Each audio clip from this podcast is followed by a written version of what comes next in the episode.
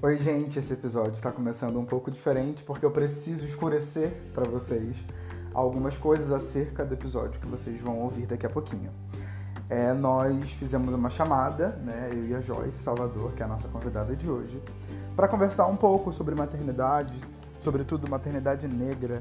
A gente falou também um pouco sobre feminismo, a gente falou sobre religião, a gente falou sobre aborto. Você imagina uma mãe falando sobre aborto, no caso, apoiando o aborto.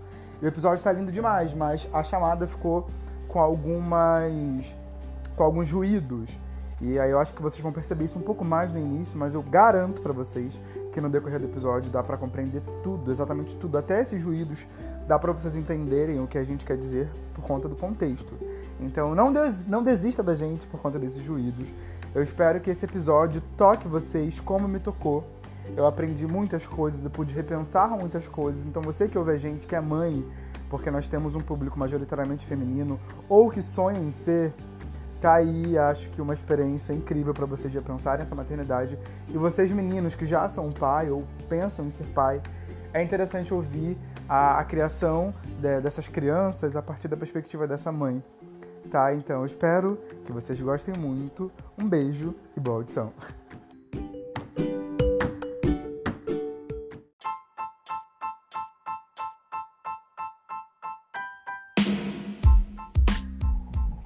Oi, gente, eu sou Antônio Valente, sejam bem-vindos a um podcast do Meu Deus, Onde Eu Tô.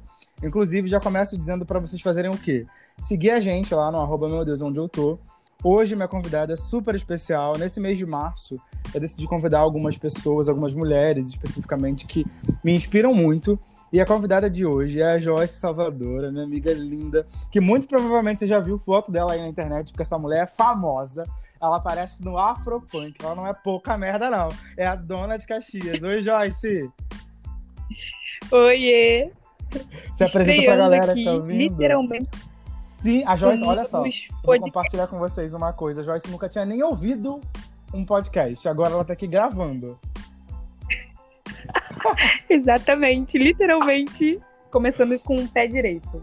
Graças a Deus, né? Porque esse negócio de coronavírus. tá uma loucura. Joyce, fala pra galera aqui do Eu... que tá ouvindo a gente, o que, que você faz da vida. Então, no momento eu gosto de me apresentar como mãe em tempo integral de duas crias e nas horas vagas eu atuo como modelo fotográfica, porque é a realidade da minha vida profissional no momento. e qual é o seu arroba? Fala aí pra galera te seguir. Gente, me segue lá no Joyce K Salvador. Mas se colocar Joyce Salvador, já dá pra me achar. Então me Mas segue gente... nas redes sociais.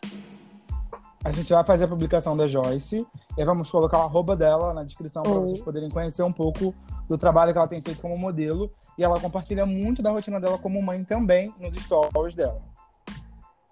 Sim, lá é literalmente maternidade real. Tem cocô, tem golfo, tem choro, tem crise, tem tudo que tem na verdade.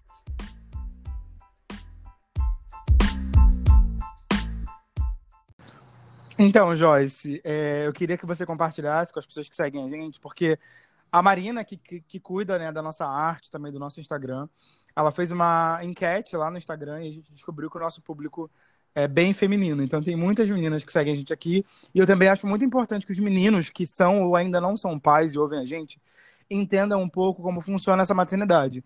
Porque se tem uma coisa que todos os nossos amigos falam, é sobre você ser essa referência pra gente, né? De, de mãe, e a maneira com que você cria, educa seus filhos é, é muito inspirador. Então, eu queria que você contasse para a gente como é que tem sido essa experiência de ser mãe de duas crianças, uma menina, uma menina linda, inclusive. Você compartilha um pouco disso com a gente? Ah, com certeza.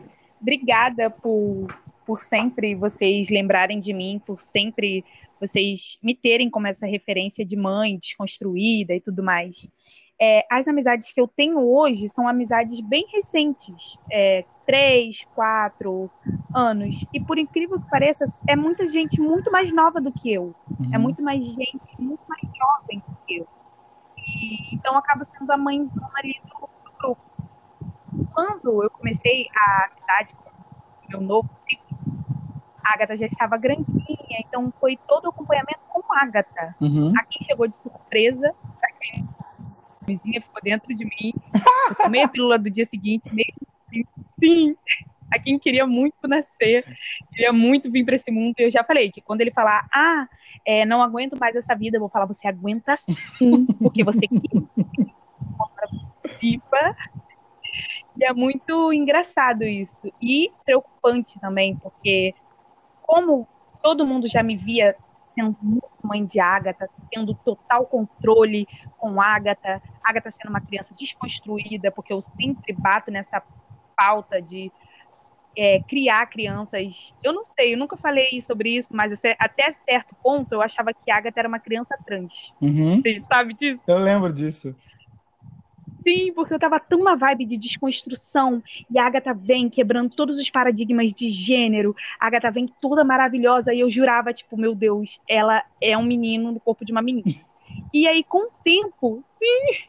E é tão louco isso, porque, tipo, a gente quer tanto ser desconstruído. Eu não sei, hoje ela se entende como uma menina cis, mas que quebra todo e qualquer paradigma de gênero. Ela gosta de jogar bola, ela gosta de rosa e azul. Então, essa minha relação com a Agatha sempre foi uma relação maravilhosa e todos os meus amigos acompanharam isso. Então, eles entendiam que eu tinha total controle e segurança na maternidade. Uhum. Do nada me chega a Kim numa gravidez não só não planejada, não desejada. Por muito tempo eu pensei se eu ia, ia ou não é, dar continuidade à gravidez, porque o meu relacionamento com o João foi um relacionamento super rápido, pai de Kim. Uhum. E simplesmente veio aqui não deu tempo de acontecer nada. E eu nem sabia se eu queria essa, essa gravidez ou não. Acabei optando, e é bom falar isso, eu não levei a minha vontade em primeiro plano. Eu segui uhum. a gravidez de Akin por medo de morrer e Agatha ficar sem mãe uhum. e João ficar traumatizado por ser o primeiro relacionamento sério dele. Então, a partir do momento que você opta estar grávida, você abre mão de tudo. Você abre mão do seu corpo, você abre mão da sua vontade. Sim. Nem era minha vontade de estar grávida, porém, com medo, né? Porque a gente sabe que aí vamos para um recorte social, financeiro, racial. Mulheres pretas uhum. morrem todo por fazer um aborto em situação né, de fragilidade. Então, eu não queria ser mais uma mulher preta morrendo aí e deixando minha filha. Então, foi por isso que eu mantive a gravidez. Hoje sou apaixonada, não tem como dizer que não não é uma apaixonada de cega, uma paixão louca, mas eu amo a Kim. Ele implica comigo, eu implico com ele, a gente aprendeu a se amar. É bom dizer isso, porque às vezes as pessoas acham que, nossa, saiu o filho de dentro da barriga, meu Deus, amor à primeira vez. Não, gente, não. É um, um ser que sai ali de você. Então, desde a minha gravidez, é, você tá rindo, mas é, desde a minha gravidez que eu e a Kim ficava nesse, nesse pé de guerra, eu já sabia que geminiano, infelizmente. Maravilhoso, não estou sozinho nesse é. podcast. É. Tem outro geminiano aí dentro dessa casa que é o aqui. Eu sabia. E aí é isso.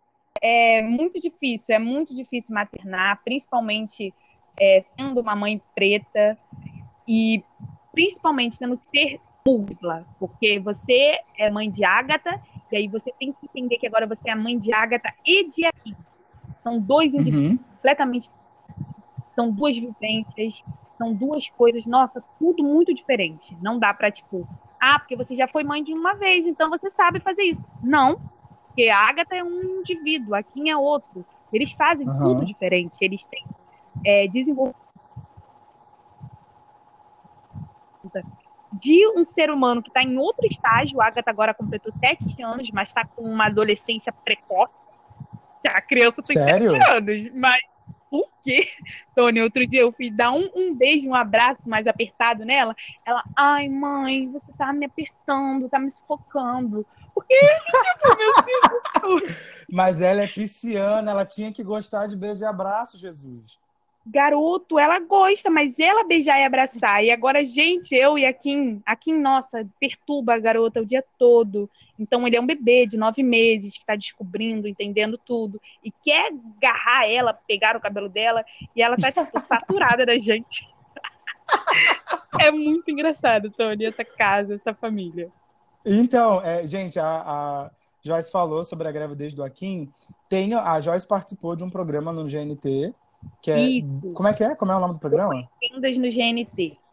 Então, tem a gravação todinha do parto do Akin Sim. no canal lá do YouTube do GNT, mas a gente vai deixar o link para vocês também acompanharem. Porque Ai, eu vi, o Joyce, sério, eu vi esse vídeo acho que mais cinco vezes e eu chorei cinco vezes. Foi muito Porque foi muito. Eu nunca tinha visto, assim, eu não, não conseguia nem imaginar como era. E como você é minha amiga, eu você pensei, tipo, ah, esse eu tenho que ver, eu tenho que ter. Ah, eu nunca tive curiosidade, desculpa. Assim, Sério? Joyce, eu fiquei apavorado que eu vi tua xereca. Eu lembro. Eu lembro, você me mandou um áudio. A gente, a gente era amigo, eu não conhecia tua xereca. Do nada eu vi tua xereca no, na televisão, viado. O Brasil todo. E aí, Joyce, uma coisa que eu queria muito que você falasse com a gente aqui, já que você falou sobre essa questão de, de ter decidido continuar com a gravidez por medo, de todas as vulnerabilidades que você estava exposta, né? Sim. É, eu queria que você falasse um pouco sobre essa romantização da maternidade. Porque é o sonho Sim. de muitas mulheres ser mãe. E tem muito esse lance de mulheres que não são mãe acreditarem nessa que ao parir o amor vem juntinho, assim. E que a paciência vem junto, e que tudo vem junto. É verdade isso? É mito? Como é que é? É uma loucura, porque as pessoas, até as pessoas que já são mãe, eu não sei se é tipo uma seita, tipo uma som, que aí não pode contar. eu tô falando sério. Depois que você vira mãe, você vê a merda que é que você se meteu, você abre a boca pra falar, a outra mãe cai de pau matando em cima. Parece que a gente tá falando da criança e não é óbvio, eu falo das crianças, eu gosto de falar, eu falo mal das crianças, fui eu que botei para fora. Eu carreguei nove meses dentro da minha barriga, eu já tava falando mal. É claro que agora eu vou falar, mas na maioria das vezes a gente está falando da maternidade. E aí as pessoas, nossa, automaticamente associam que você não é uma boa mãe, porque você está falando que é uma merda limpar cocô no café da manhã. Uhum. Gente, é horrível. Eu não vou dizer que eu tô feliz por ter que interromper o meu almoço porque a criança enfiou a mão dentro do meu prato. Eu não vou dizer que isso é feliz. Não é, gente. E aí, quando Ô, jo... sobre, a, a tua avó, a tua tia, as mais velhas, elas, nossa, fica tipo, meu Deus, como assim? Aí as outras mães da internet que ficam dizendo. Minha mãe, o máximo que eu ouvi minha mãe reclamar era tipo, nossa, ser mãe é padecer no paraíso. Merda nenhuma, é um inferno!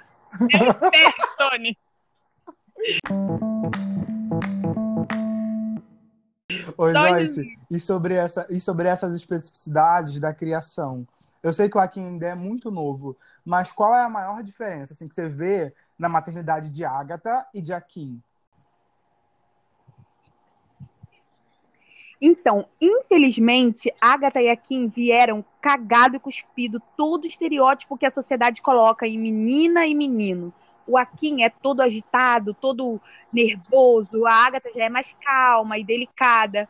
Só que eu gosto de responder sempre aos stories e a, as pessoas comentam lá dizendo, é claro, agora você é mãe de menino. Não, o menino, ele é mais levado, ele é mais solto, ele é mais livre, porque ele é criado desde sempre uhum. para ser do mundo, para ser, é, pode fazer isso, que você é menino.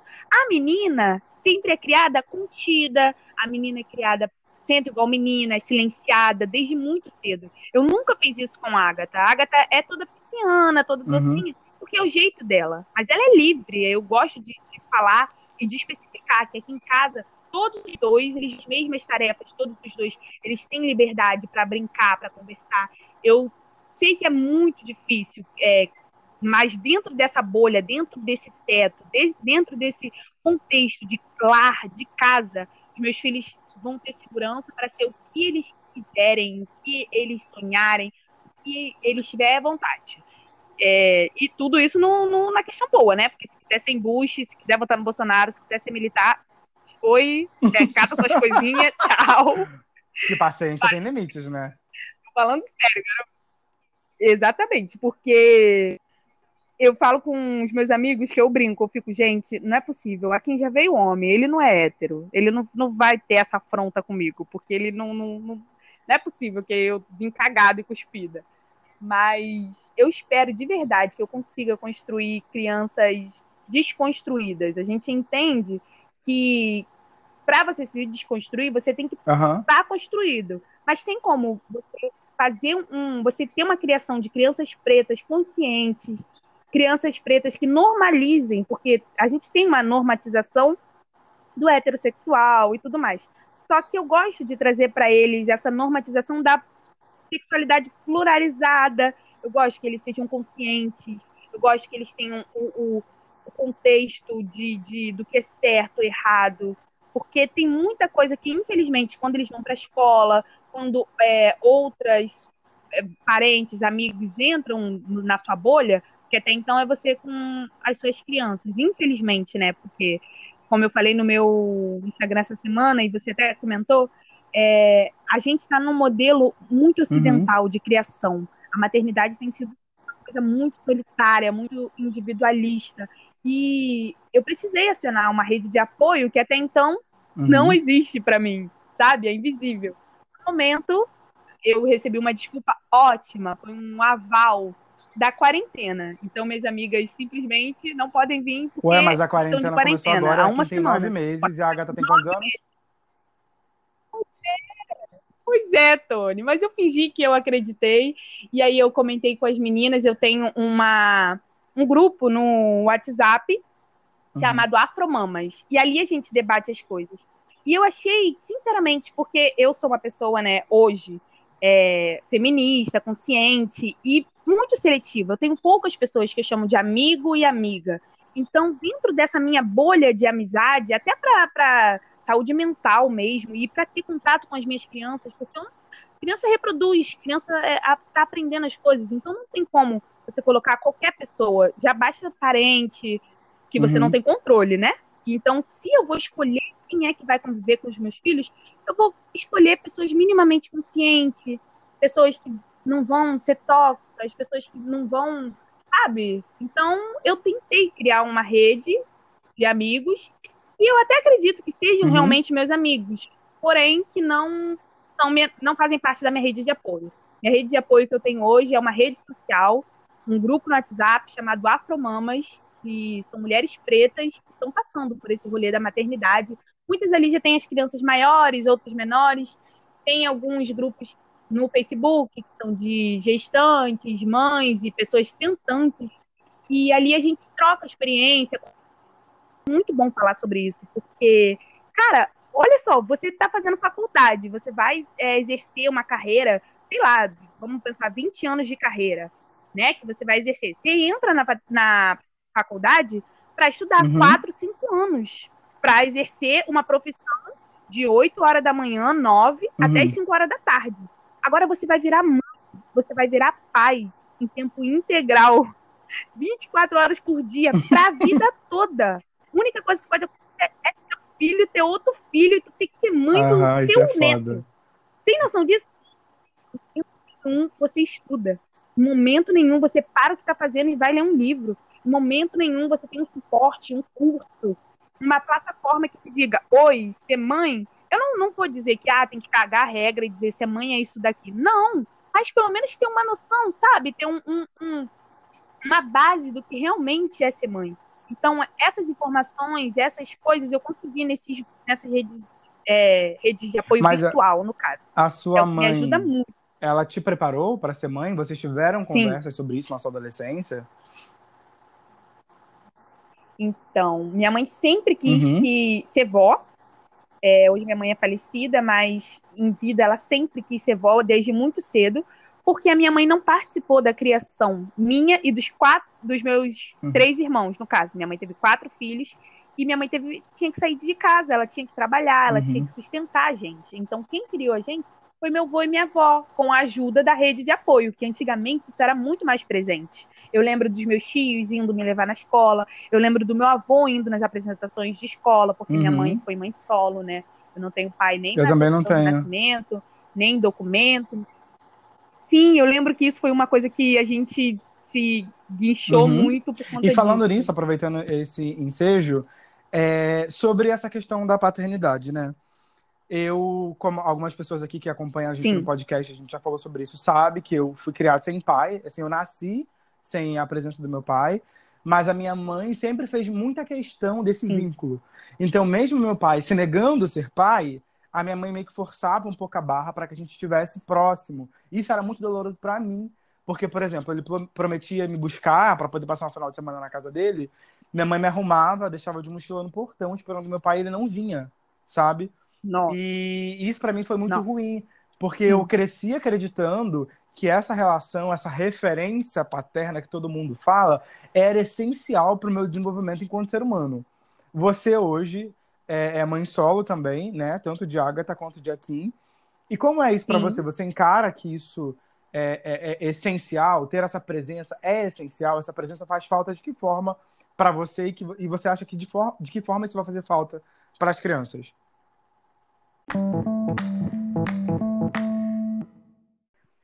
Então, eu fui criada só pela minha mãe, mas na verdade minha mãe, a maior parte do tempo, ela tinha que trabalhar. Ela era babá, ela trabalhava em casa de madame, lá no centro da cidade. E aí eu lembro que minha mãe saía tarde, tipo, ela saía muito cedo, eu ainda estava dormindo. E quando ela chegava, ela chegava muito tarde, então eu já estava dormindo. E uhum. semana, principalmente, era quando ela tinha que estar lá trabalhando, então a gente não tinha um tempo de qualidade. Eu, minha uhum. mãe, meus irmãos, no caso, com a minha mãe. E eu lembro que minha mãe tinha essa rede de apoio que eu tanto busco e queria. Porque eu lembro dos meus avós, dos meus tios, um, cada dia um levava na escola, cada dia um buscava. A gente, em apresentação, Dia dos Pais, por exemplo, nossa, como eu chorava. Eu não sei como é que era para você, mas Ai, às amiga, vezes. Eu chorava muito. Nossa, eu chorava muito quando tinha que fazer aquele presente. E, inclusive, Sim. isso para mim é bullying, porque meu pai nunca aparecia, sabe? Nossa crianças pegavam não, super meu pesado. Avô ia, meu ia, algum tio meu ia. Eu entregava o presente é, para o meu avô, óbvio, porque meu avô me criou. Mas eu sei que ele não é meu hum. pai. Todo mundo sabia que ele não era meu pai. Então, nossa, como aquele momento era triste para mim. E aí eu chorava e tudo mais. E eu acarreto vários traumas dessa época. É, por ter sido abandonada, eu entendo que eu não posso confiar em homem nenhum eu não posso confiar no meu pai, que foi quem me colocou na barriga da minha mãe. Eu gosto de falar que ele é um progenitor, nem pai eu não chamo ele. Mas eu também uhum. não consigo enxergar alguém que eu, que eu coloque no, no aqui, toma aqui, você é o pai, sabe? Porque é Sim, parece que não. A minha mãe casou com outro homem, grávida de mim, né? Sim. E aí eu já nasci com esse homem como pai. Mas eu sempre soube, minha Sim. mãe sempre me disse que ele era meu pai, e eu nunca consegui dissociar, assim, tipo, eu entendia que ele era o pai que me amava e me criava, mas que eu tinha um pai que me fez, entendeu? Entendi. Eu tive contato com um padrasto, que é o pai dos meus dois irmãos, e eu entendo que, tipo, ele foi meu padrasto, então, quando eu era, tipo, ele chegou na vida da minha mãe, eu já tava grandinha, então qualquer coisa era motivo para me falar, você não é meu pai. E aí era muito triste, porque, tipo, se aquele não era meu pai, então eu simplesmente não tinha um pai. E sempre uhum. foi muito, muito estranho isso para mim. E, cara, eu não sei se, tipo, isso influencia no caráter ou não das crianças, mas eu sei que isso influencia na saúde psicológica, na saúde mental, no, nos traumas que eles vão carregar ou não dessa convivência ou não com os pais deles. É, uhum. Eu não sei, eu espero de verdade que, tipo, eu não. Com Agatha, eu tentei ocupar esse lugar de pai. Já que, tipo, seu pai tá uhum. tá fazendo a paternidade profissional. Quando ele não quer ser pai, tudo bem, eu vou ser sua mãe e seu pai. E aí eu queria carregar o mundo nas costas, sabe? Tentar ser a mãe perfeita para ela poder sentir o mínimo possível de saudade do pai. Só que isso não acontecia. E aí eu ficava frustrada, ela ficava frustrada e acabava que nem é meu para mim. E aí, com a Kim, graças a Deus, eu não, não faço isso, nem tento. O pai dele tá presente e quando não tiver, poxa, que pena, seu pai não tá presente. Porque é isso, uhum. exatamente isso que eu faço hoje com a Agatha.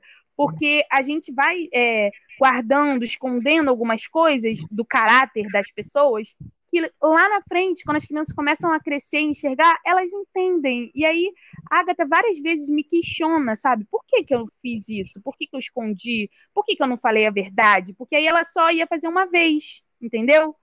É, uhum. A gente tem, vamos supor, é, exemplo, a gente tem episódios onde foi prometido coisas para Agatha e não foi cumprida.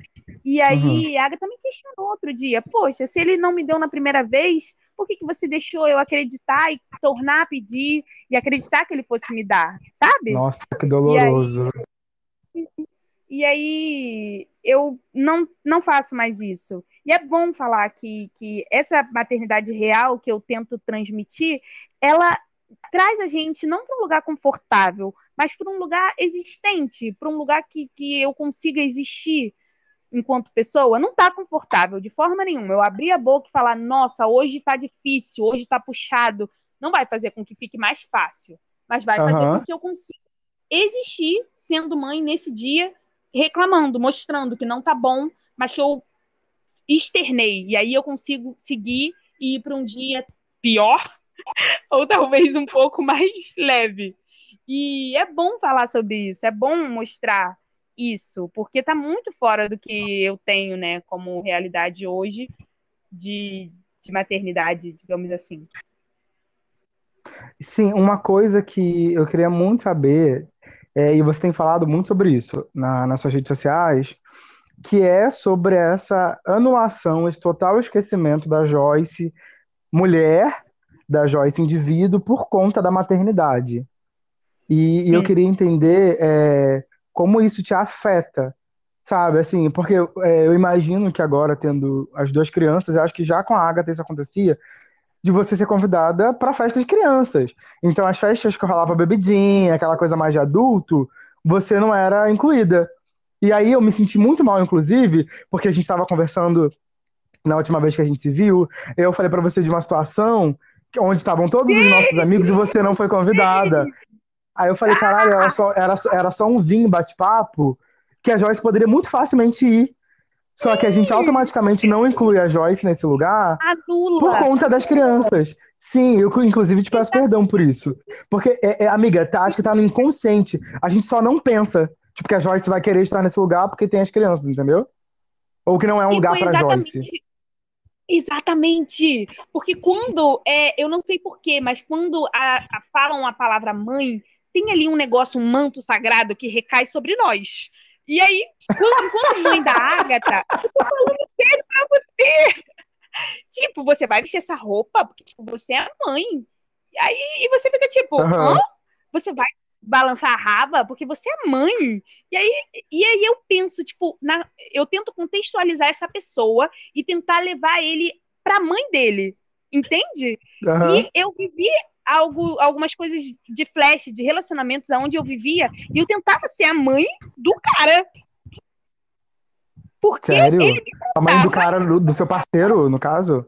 Exatamente, porque, tipo, o seu rótulo tá ali, ó, mãe te colaram aquele rótulo. Então, qualquer relação que você vai ter, até com amizades, eu me vi e eu fiquei, caraca, eu não sou a mãe, sabe? Uhum. Tem muita. Eu achava até então que essas coisas aconteciam porque eu era mais velha dos meus amigos e tudo mais. Só que não, cara, eu, eu, eu queria ser a mãe. Eu fui para uma festa no outro dia e eu queria ser a mãe da menina, porque eu via, tinha uma coleguinha brincando com a Agatha, só que a mãe da garota tava dançando, tava festejando, tava sei lá o que, que tava fazendo, e a menina estava aprontando. E aí eu queria, uhum. tipo, se. Menina, não pode fazer isso. Mas a mãe dela tava ali, não tava falando nada. Então, por que eu tava tentando assim dessa criança? Se a mãe dela tá ali. Então, eu entendo que, tipo, tem que contextualizar. E tem uma outra questão que eu acho muito curiosa, é quando as pessoas te veem filhos. E aí falam, é, cadê a Agatha? Cadê a Kim? Tipo, como se fosse obrigatório sim, em todos os lugares que você tá, a as crianças também têm que estar. Sim, no momento, a Kim é um bebê, ele mama no peito. Então, eu ainda entendo isso, mas a Agatha não, a Agatha já é grande. E, tipo, tinha situações que a Agatha saía, viajava, a Agatha adora uma rua. E aí, tipo, as pessoas ficavam indignadas, porque como assim saiu na rua sem os filhos? Era como se o filho fosse roupa, como se o filho fosse essencial. Tipo, não, sem os filhos.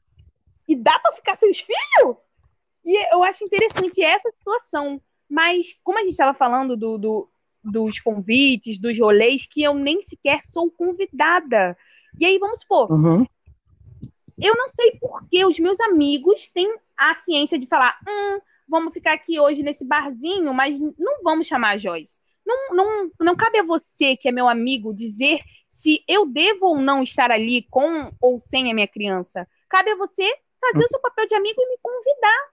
Eu vou avaliar se eu posso ou não ir, eu vou avaliar se eu quero ou não ir, eu vou avaliar se é bom ou não eu estar ali.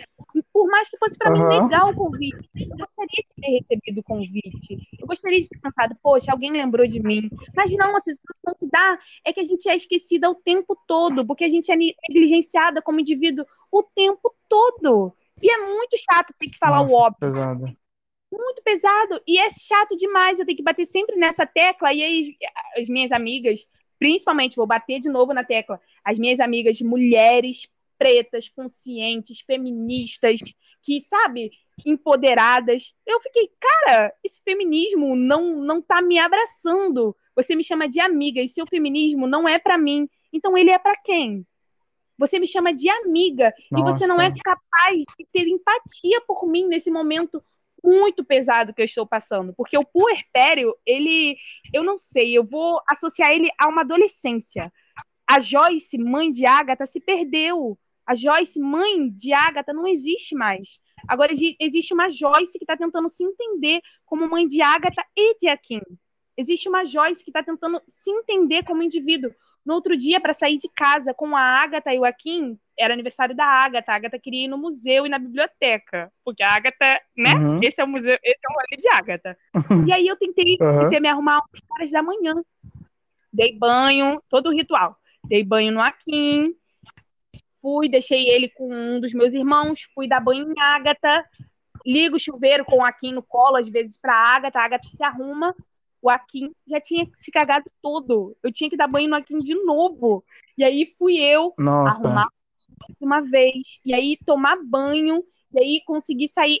Eu sentei e chorei, porque eu simplesmente não queria mais sair. Tava dando a hora do museu fechar, tava dando a hora que a biblioteca nem funcionava mais.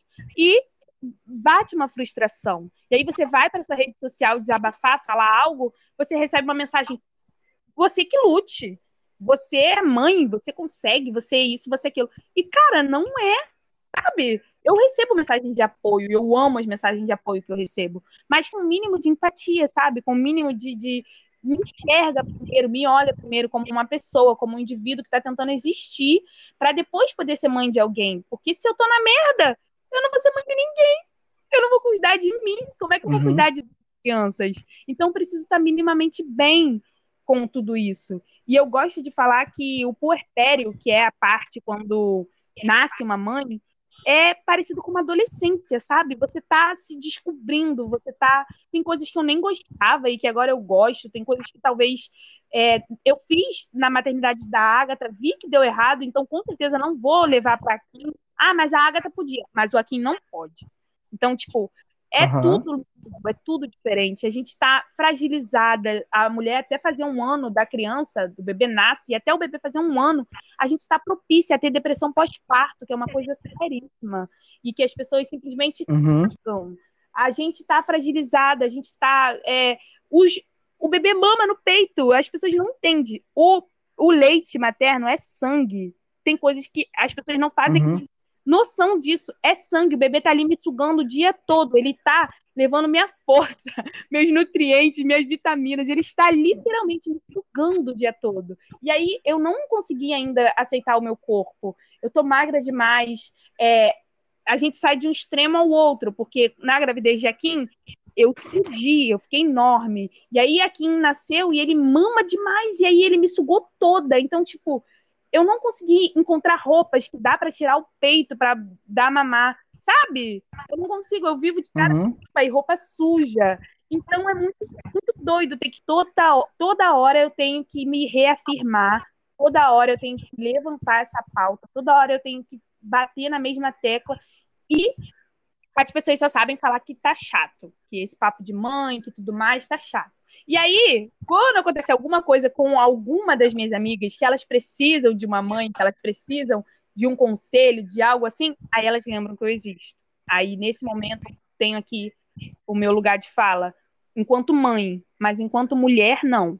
Enquanto é, qualquer outra coisa que eu sei que eu sou e que elas sabem que eu sou. Só que ainda está perdido aqui dentro, até eu me entender como mãe de Akin. Até eu conseguir criar o Akin até alguma, algum momento e conseguir voltar a viver. Eu lembro que eu fui para a palestra do Google e eu convidei você e Marina, e eu lembro o olhar que vocês uhum. me lançaram quando eu, eu não consegui sentar numa cadeira e escrever no bloquinho de papel que eles me deram. E, cara, foi horrível uhum. para mim ter ido ali, mas foi maravilhoso, porque eu consegui sair de casa, porque eu simplesmente não estava nem saindo de casa com as crianças. Foi, nossa, você não uhum. imagina força que eu tive que fazer naquele dia para conseguir sair de casa e estar tá ali com as crianças. E quando eu cheguei lá, não tinha nenhum preparo para mim. E eu lembro que a palestra do dia seguinte era para mulheres empreendedoras. Então, no banheiro não tinha um fraudário. Eu reclamei disso, eu reivindiquei Nossa. isso. Como eu vou vir amanhã? Como amanhã vão vir mulheres empreendedoras? Porque as pessoas gostam de, de é, ir no, no, no, no tobogã, ir de ir junto nas, nas pautas, tipo mulher empreendedora, as, a maioria das mulheres viram empreendedoras porque elas têm os seus filhos e não conseguem emprego. Eu falo hoje no, no grupo uhum. pretas e eu falo por elas né? emprego, porque é super na entrevista de emprego, ah, você tem filho? Dois. Quem vai ficar seus filhos para você trabalhar? Nenhum homem escuta isso. Porque automaticamente uhum. a sociedade entende que os filhos estão com a mãe. Os Sim. filhos, ele tá trabalhar porque o filho tá com a mãe. Só que não, sabe? Tipo, como o, o indivíduo é meu e seu, e aí você pode ir trabalhar e a gente não. Então a gente uhum. entende que a gente machismo estrutural, a gente empreende e busca outras formas de se sustentar eu estava falando com uma, uma, amiga, nós, mulheres pretas, principalmente, porque a maioria da, das mães que, pretas que eu conheço são chefes de suas famílias. Então, eu preciso arrumar um jeito de me sustentar, de sustentar as minhas crias, mas, ao mesmo tempo, eu quero vivenciar a maternidade. Eu quero uhum. ter perto. Eu quero, sabe, criar os meus filhos. E aí é muito difícil você fazer isso. E principalmente sem apoio. Sem apoio nenhum. Sim. Então, qual é? Sim. Quais são os desejos que a Joyce, indivíduo, tem hoje? Quais são os seus sonhos? Quais são os seus projetos enquanto indivíduo? Então, eu, Joyce, hoje penso em cursar daqui uns dois anos, entrar numa universidade e conseguir um diploma, porque eu entendo que enquanto mulher negra, pobre, da Baixada Fluminense, a minha voz, as, os temas que eu quero abordar só vão ter um mínimo de, de ouvidos abertos se eu tiver um diploma na mão. E isso é outro assunto, né? Uma coisa Nossa, muito, muito pesado. desafiadora. Sim, mas eu tô, eu pretendo, tipo, entrar numa universidade, pegar o diploma e falar de vivência. Eu estou motivada a isso. Hoje eu tenho Agatha e Akin e eu quero falar sobre criar crianças pretas. Eu quero falar sobre o mundo que eu quero deixar para minhas crianças. Eu quero eu vejo vários coaches, vários palestrantes, vários. Tem um cara que é um homem branco e ele não tem curso de merda nenhuma, mas ele fala sobre a paternidade e ele é sensacional. Eu adoro os vídeos dele, inclusive. Mas ele é um homem branco falando sobre paternidade. Quem não vai parar para ouvir uhum. isso? Quem não, não vai dar é atenção para ele? É bonito até. a gente vê aí a prova viva disso. É o Rodrigo Hilbert, né? que é um cara que cozinha, Sim. e as mulheres, nossa, é o mão da porra. Esse cara é o melhor Exatamente. homem, melhor marido, melhor pai. Sim, porque ele faz o básico. E ninguém eu faz isso. Conversando. Então, o máximo. Sim, é o básico. Você falou sobre nas entrevistas de emprego não perguntarem para homens, né, quem ficará com os filhos. Sim. Por exemplo, eu sou um homem de 28 anos, 20, quase 28 anos, que quando vou à entrevista, ninguém pergunta se eu tenho filho. Não é nenhuma questão, tá? E aí eu tava conversando com um rapaz outro dia, que eu conheci em aplicativo, e ele foi casado com uma mulher por alguns anos, hoje ele tem duas filhas. Sim. E ele ficou falando muito que ele queria que eu seria dele. Ele ficou romantizando a parada. Só que quando ele me falou que ele tinha filhos, e aí eu olhei para as minhas objeções, eu olhei para os meus sonhos e falei, gente, não cabe, na minha vida não cabe. Eu até quero Sim. ser pai, mas não quero ser pai hoje, nem padrasto. E aí eu falei para ele, falei, cara, olha só, eu sei que você tem esse desejo de ficar comigo, até mesmo de namorar comigo, como você mesmo fala. Mas para mim isso é inviável, porque eu entendo que você está em outro momento da sua vida, você tem suas obrigações com suas duas filhas. E eu, eu por exemplo, tô numa fase de egoísmo, onde eu quero viajar, eu quero é, conquistar as minhas coisas, e eu não vou abrir mão disso por conta do filho dos outros. Então eu não imagino a gente, tipo, namorando um cara que tem filho hoje, e ele virar para mim que esse final de semana a gente não vai sair, porque ele tem que ficar com as crianças. Eu vou sair igual. Porque eu não tenho filho. E eu não tenho filho justamente porque eu quero ter essa liberdade. E aí, Joyce, ele se sentiu extremamente ofendido e colocou justamente essa obrigação da, da criação das crianças para a mãe. Tipo, não, não tem nada que me prenda. E eu fiquei, gente, como não? e não tem nada que me prenda. Se você quiser viajar, eu viajo. Se você quiser passar o final de semana, não sei onde eu vou. Eu falei, gente, que irresponsável. Porque essas crianças existiam na vida dele antes de mim. Tá ligado? Sim. e ele não tá, ele não tá considerando isso. Como assim? Porque quando uma mãe, por exemplo, como você mesma disse, para você fazer uma coisa que é do seu interesse, que é assistir uma oficina, uma palestra, você tem que pensar em toda a logística e aí o cara, quando tem que fazer qualquer coisa, ele nem considera nada, ele só vai. Como assim? Só vai. E do caminho, se bobear, manda uma mensagem para a mãe, porque ele sabe que a mãe vai segurar as pontas. Ele sabe Nossa, que se ele você... estiver ali e não fazer, a mãe vai fazer. Porque é isso que a nossa sociedade impõe e lida como certo e como normal. E eu não engulo isso, sabe? Eu não consigo engolir e normatizar isso. Eu não consigo achar isso certo de boa. E aí você é chata qual... ou você não gosta dos seus filhos. Isso, exatamente. Você, você entra nesse lugar da vilã, né? Porque você só reclama. Sim, sim, exatamente. E, e, aí, e, e o que. E, várias coisas é, que hoje eu escuto de aqui e é ótimo, porque, tipo, ah, então por que não se cuidou? Mas eu me cuidei. Ah, usasse camisinha. Minha senhora, eu usei. e aí eu escuto, tipo, Ué, gente, aí você não pode abortar. Não tem argumento, né? Não pode. Porque, até porque a, tem uma outra coisa que a gente não falou aqui, que Joyce é cristã. Ainda ah, tem esse rolê. Sou cristã e ainda defendo o aborto em todas as hipóteses. A mulher tá grávida, e não quer estar tá grávida.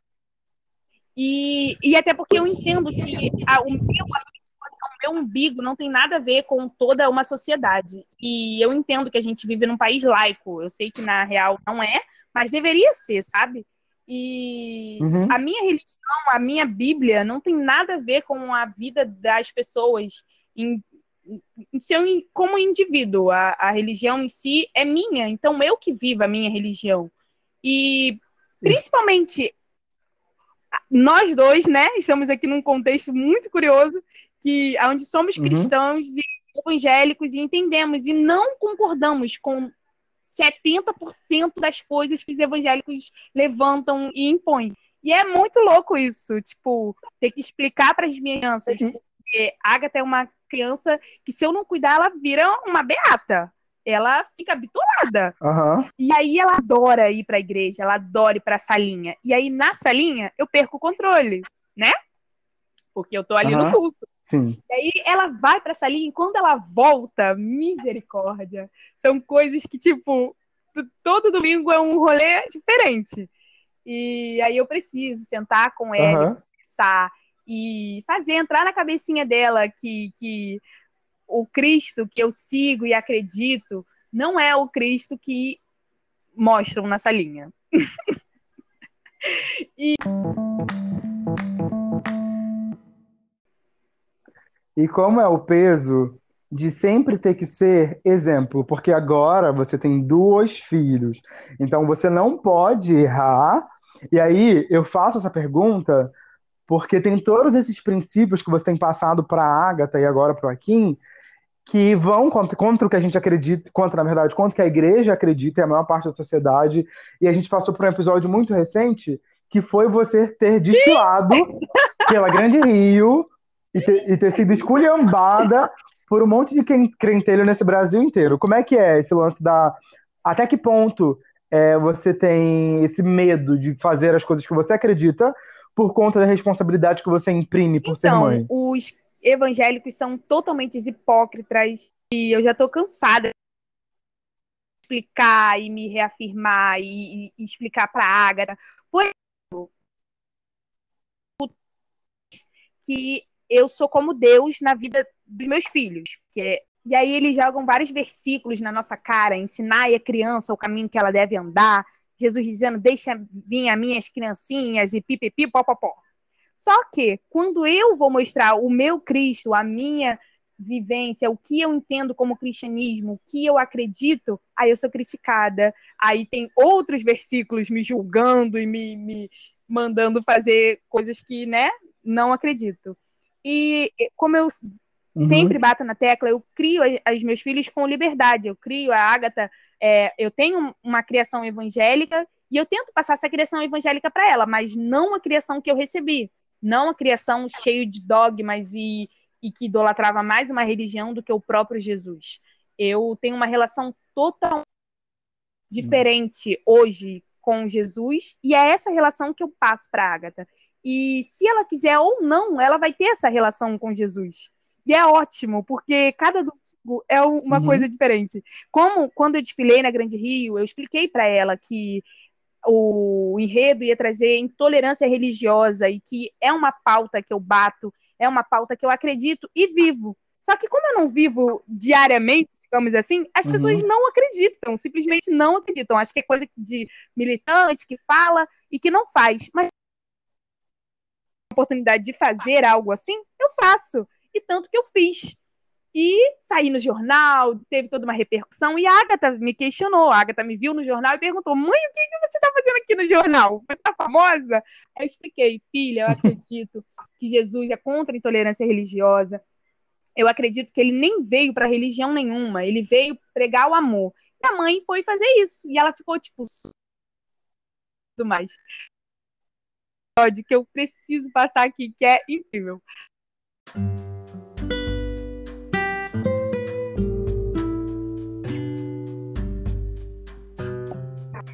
Então, Tony, tem um episódio que foi crucial para mim, é, enquanto cristã, enquanto mãe, e esse episódio eu levo no coração, assim, porque foi incrível. Foi quando a gente tinha saído de um culto, a gente ouviu louvor junto, a Agatha foi pra salinha, e aí, quando eu peguei ela, ela tava com uma carinha tristinha. Eu falei, oi, tá tudo bem? Aí ela, tudo. Aí eu, tá bom, vambora, em casa a gente conversa. Aí tem uma música que é assim: esse é o som do carpinteiro batendo a porta. E aí a Agatha pegou e virou para mim e falou: Mãe, eu não quero deixar o carpinteiro entrar. Não quero abrir a porta pro carpinteiro. Eu falei: Como assim, filha? O carpinteiro é Jesus. Aí ela pegou e falou: Eu sei, só que eu não quero deixar. Eu falei: Como assim? Por quê? Aí ela pegou e falou: É. Ah, porque eu tenho medo de perder a minha personalidade. Eu tenho medo dele mudar a minha personalidade. Eu falei: Como assim? Não, meu amor. E ali eu entendi a diferença do Jesus que eu conheço, do Jesus que eu vivo, pro Jesus que é passado na criação evangélica, sabe? Eu peguei e falei: é, Jesus é amigo, Jesus é amigável, ele bateu na porta.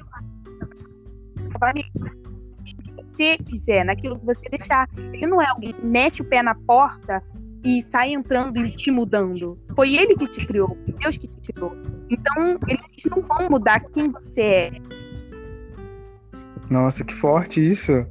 Ela, com a idade que tem, já tem esse medo dessas transformações. da criação evangélica que eu tive para a criação evangélica que eu quero passar para ela. Sim, e falando sobre essa criação, qual é o legado que você quer deixar como ser humano e também como mãe? O que, que você pensa assim, daqui a alguns anos, eu quero que as pessoas meus filhos se lembrem de mim por isso? Ah, com certeza, quando eu é uma continuidade, com certeza é deixar um legado é algo que eu quero para os meus, principalmente para Agatha e a Kim, mas também é, se eu conseguir tocar alguém de fora desse núcleo, desse desse parâmetro, já vai ser ótimo. Mas o meu plano de legado, o meu plano de, de, de continuação até é Agatha e a Kim. Então, o meu sonho é que Agatha e a Kim conheçam pessoas negras, conscientes, que eles consigam ter um relacionamento saudável com pessoas negras.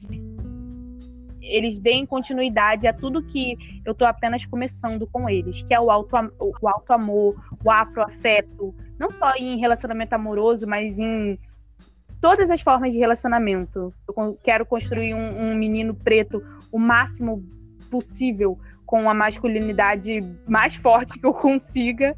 Eu quero construir um menino preto que, que possa se permitir chorar, abraçar, beijar sem problema.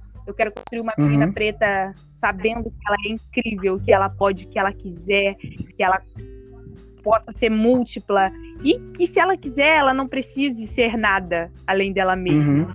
E quando eu legado, com certeza eu penso nos dois, não tem como.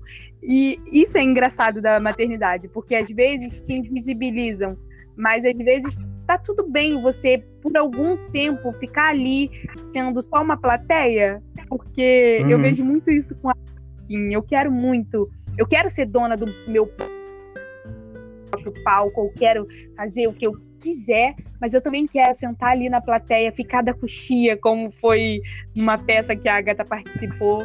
E eu acho que é isso, maternar, eu acho que é isso, é se permitir é, no, no palco da vida, no espetáculo da vida, ser ou não a, a atriz principal, sabe? Faz muito sentido. Sério, muito obrigado pela sua contribuição. Eu tô muito, eu, muito feliz. Às vezes eu acho que é loucura. Sério, não, eu amei receber você aqui, eu amei o nosso bate-papo, de verdade. E se vocês quiserem acompanhar um pouco mais do trabalho que, que Joyce tem desempenhado enquanto modelo e também enquanto mãe, é só seguir a Joyce no Instagram dela, que eu vou deixar o link no nosso Instagram, que é arroba meu Deus onde eu tô. Joyce, mais uma vez, muito obrigado. Eu prometo te chamar para a próxima rodada de ah, vinho, tá bom? eu amei. Amei. um beijo, fica com Deus. Beijo. E tchau, tchau, gente. Até o próximo podcast. Na semana que vem, segunda-feira, nós.